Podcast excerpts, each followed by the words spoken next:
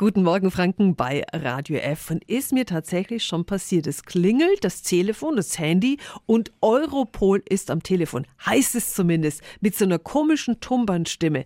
Ist mir und meinem Mann jetzt schon mehrmals passiert. Wir haben dann immer sofort aufgelegt. Äh, klingt nämlich verdächtig halt wieder nach einer neuen Betrugsmasche. Ist auch eine. Radio F.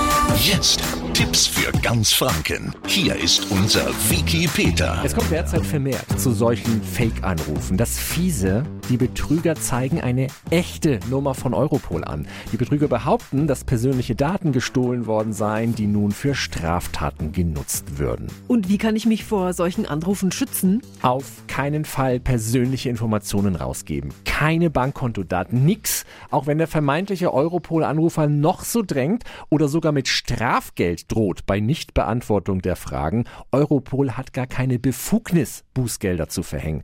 Was die Betrüger auch gerne versuchen, dass sie Wertgegenstände oder Geld zu einem Ort bringen oder an eine Person übergeben sollen. Auch dazu fordert Europol niemals auf. Letzter Tipp, auch wenn es schwerfällt, weil ja immer alle höflich sein möchten, knallhart auflegen und danach die Polizei anrufen und den Vorfall melden. Alle Infos gibt's auch nochmal auf radiof.de. Tipps für ganz Franken von unserem Wiki Peter. Wiki Peter. Täglich neu im Guten Morgen Franken um 10 nach 9. Radio